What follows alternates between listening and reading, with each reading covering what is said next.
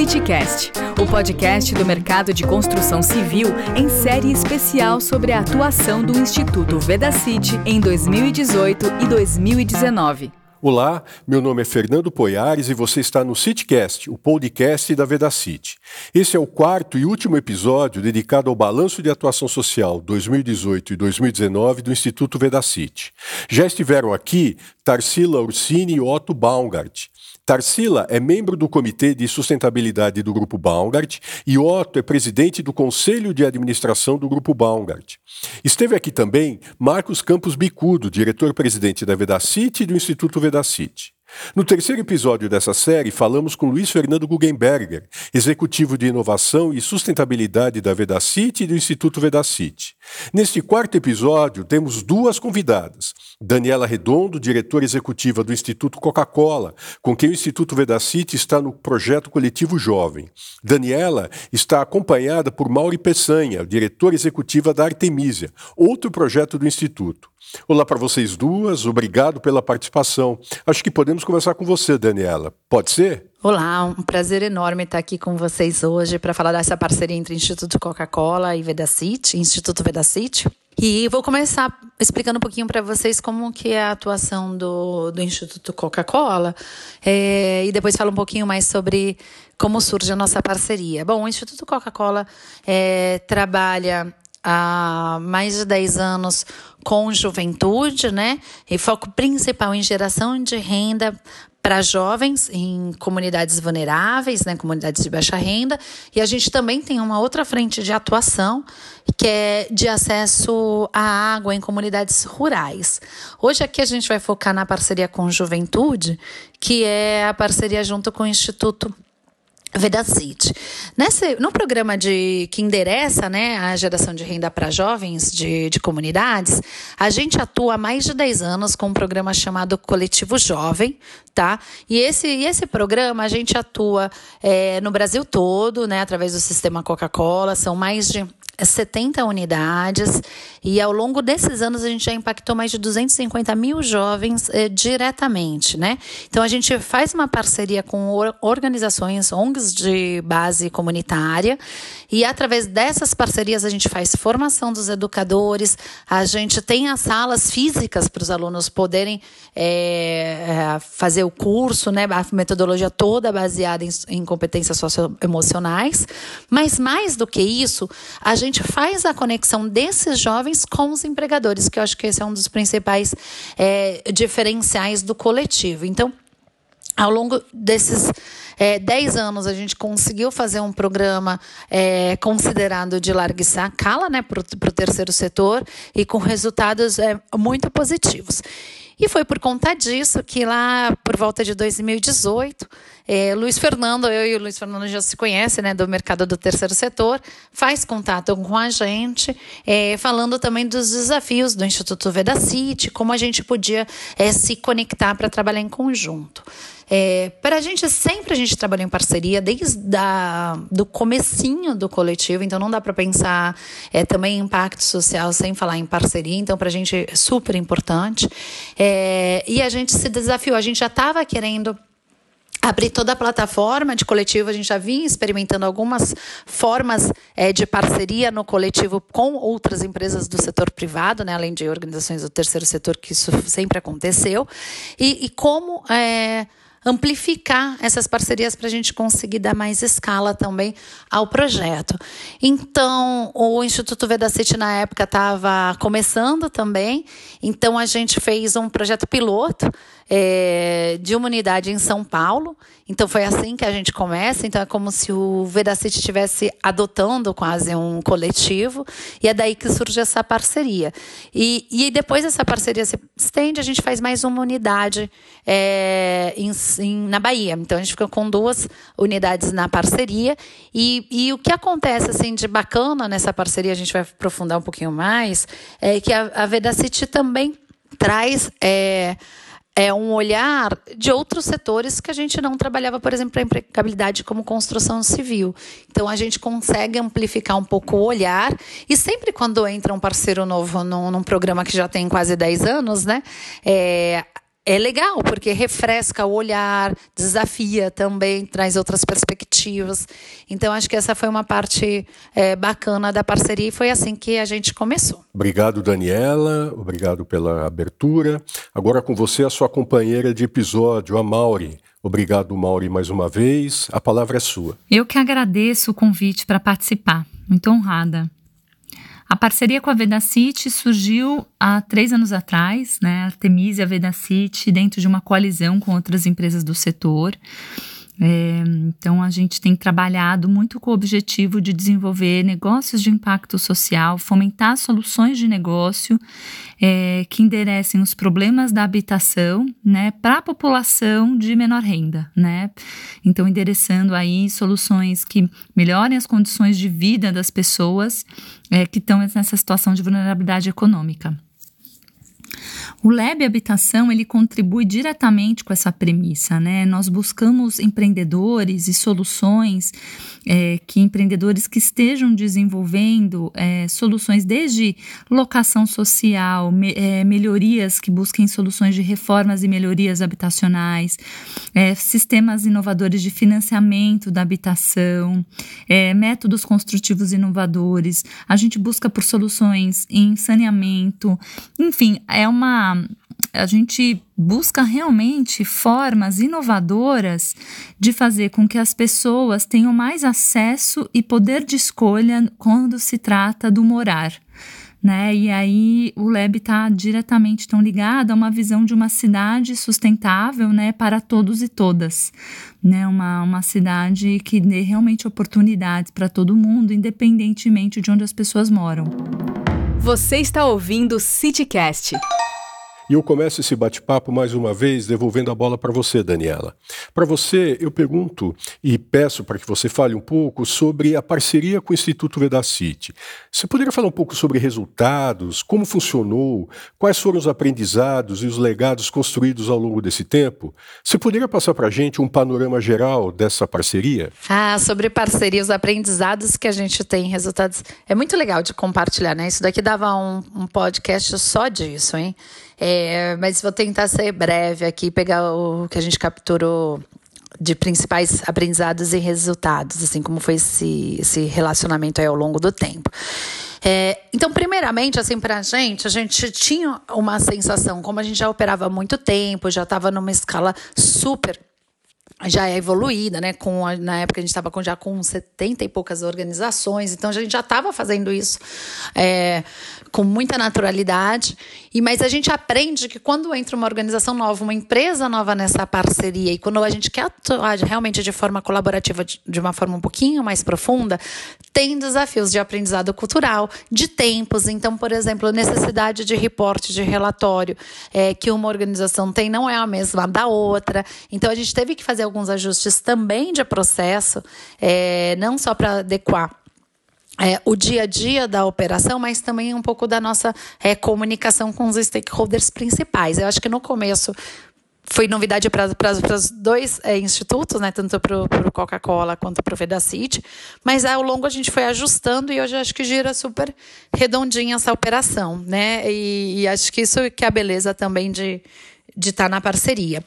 É, outra coisa muito legal que a gente é, teve uma surpresa positiva na parceria é junto com, com, a, com o grupo Vedacity, na verdade as empresas do grupo Vedacity, a gente criou um, um programa chamado Talent Day que aumentava, na verdade é como se fosse uma feira de empregabilidade para o jovem física, é, que a gente não tinha feito esse modelo ainda até ter essa parceria, então isso agregou bastante valor. E experimentamos uma feira física em São Paulo de como é fazer contratação com os jovens. Então isso foi muito legal, porque conectou ainda mais com os RHs, com as pessoas, né, os gerentes de RH mais próximo desses jovens. Os jovens conseguiram é, ter uma visão é, do que, que é participar de uma entrevista, do que, que é participar de um processo é, seletivo na prática. Então acho que agregou muito valor.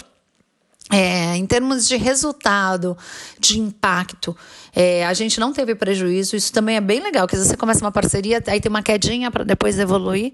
De forma alguma, a gente teve, continuou com resultados muito positivos para esses dois coletivos ao longo da, da parceria.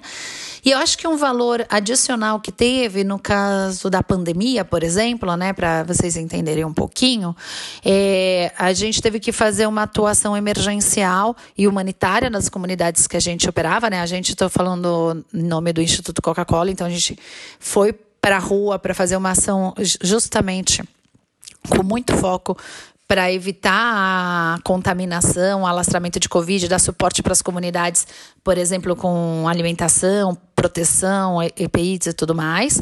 E o legal disso é que nas comunidades onde a gente tem uma parceria com a Vedacity, eles com o Instituto Vedacity, né, eles vieram junto e a gente pôde catalisar e amplificar essa atuação nessas comunidades. Então esse sim é o esforço da colaboração. Então foi foi bem bacana, acho que é um pouco disso que eu tenho para falar sobre aprendizados e resultados, pelo menos da nossa perspectiva. Bom, Daniela, se eu entendi o seu olhar, eu acho que ele complementa muito o da Mauri. Aliás, Mauri, trazendo você agora aqui para a conversa, acho que você poderia falar um pouco sobre esse seu recorte muito específico com a parceria com o Instituto Vedacity. Peço mais, você poderia contar um pouco sobre os achados ao longo desse tempo? É, a parceria é, tem muitos resultados e aprendizados super interessantes. É, nós construímos uma tese de impacto social em habitação, é, com o intuito de compartilhar conhecimento estruturado sobre o setor de habitação, olhando realmente assim quais são as dores da população de menor renda na questão da habitação, né? O que, que o governo está fazendo é, que endereça essas dores? O que, que não endereça essas dores? O que o setor privado está fazendo? E onde a gente tem oportunidade de desenvolver soluções? Então a gente fez esse documento, né, um estudo super completo, divulgamos e temos trabalhado de divulgar essas informações tanto para formadores de opinião, jornalistas, outros empreendedores, fundos de investimento, para realmente atrair conhecimento e atrair as pessoas percebendo que existe uma demanda, 75% da necessidade habitacional do Brasil está na população até cinco salários mínimos. Então, realmente, a gente precisa mudar a nossa chave quando a gente fala de construção, quando a gente fala de, de morar, de casa, etc., porque as coisas estão mudando, né? É, as pessoas elas podem optar e ter poder de escolha, né, idealmente, eu digo, de, poxa, eu quero, prefiro morar no centro é, para ficar mais perto do meu trabalho, do que eu realmente morar numa uma região mais periférica que eu não tenho acesso a nada.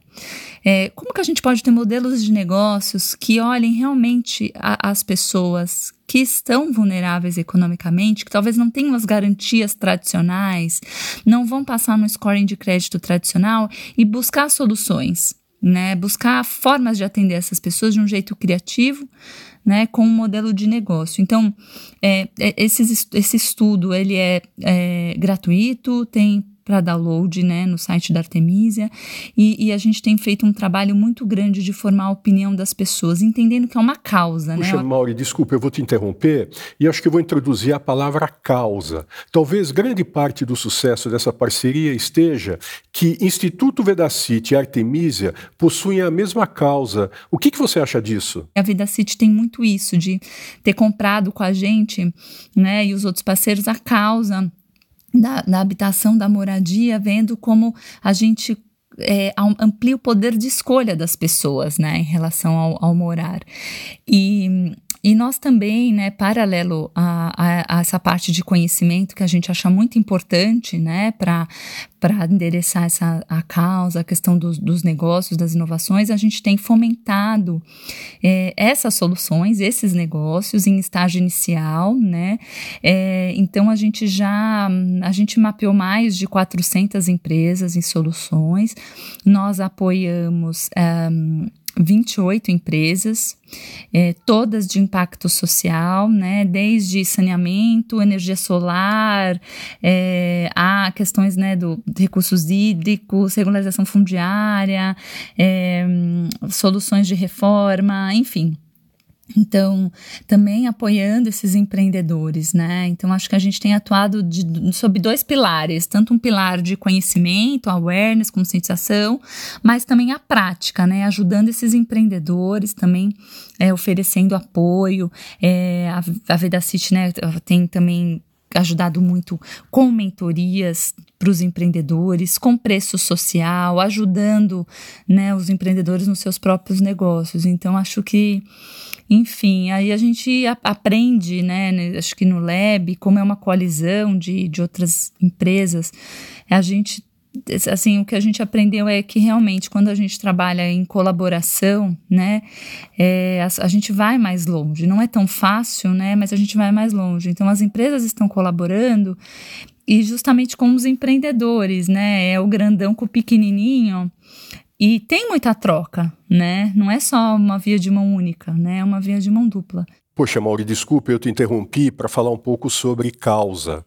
Uh, eu acho que eu desviei um pouco o assunto, mas acho que a gente pode retomar. Você poderia continuar falando um pouco sobre as entregas dessa parceria com o Instituto Vedacity? Assim, a gente tem um relacionamento de muita confiança no Instituto Vedacity. Acho que tem uma admiração também é, mútua e muito também profissional e pessoal, né? Com Karen, Luiz, enfim, a gente com a equipe, Juliana, assim, a gente é, sente muita confiança, é, muito comprometimento com o impacto. Né? Todas as nossas discussões são sempre pensando no que faria mais sentido para o empreendedor, super pró-empreendedor.